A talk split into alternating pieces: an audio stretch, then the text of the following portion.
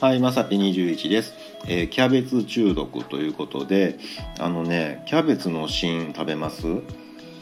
ね、あのまあ人によってはね食べるわっていう人もおればそんなとこ食べへんわっていう人もおると思うんですけど、まあ、僕もねもともとそんな食べる感じじゃなかったんですけどうちあのぬか漬けをつけるんであの、まあ、そんなにしょっちゅうつけるわけじゃないんですよ。だね、あのやっぱりその乳酸菌とかに餌やらなあかんのであの野菜のくずとかつけとかなあかんのですよね。でその時に、まあ、キャベツの芯とかね使わへんからちょうどええわみたいなんでつけてたんですけどまあねほったらかしにしてるとね案外ね、あのー食べれるんですよ。うん、なんかたくあんに近い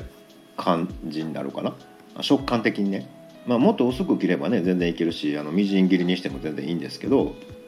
うん、あ全然食えるやんって思ってたんですよね。でなんか他なんかレシピ的ななんかキャベツの芯でなんかできへんのかな思ってたらねキャベツの芯毒って出てきて麻薬とか出てきてえマジですか？みたいなね。うん、なんかまあ結論から言うとねそんなにあの毒性とかはねあのないらしいんですけど、まあ、農薬がねすごいその吸収するんじゃないかとかねなんかいろいろ書かれてましたけどあの麻薬、うん、はねなんか若干含まれてるらしいです。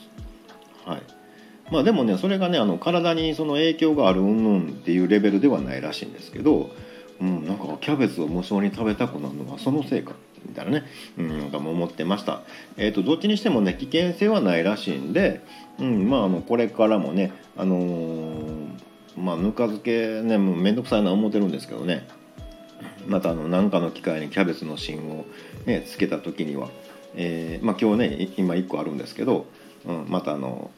ビールのあてにでもね、えポリポリ食べれるように、えーつけておこうかななんて思います。えーということで本日は以上となります、えーまた下に並んでるボタン等を押していただけますとこちらからもお伺いできるかと思います。ではではまさき21でした。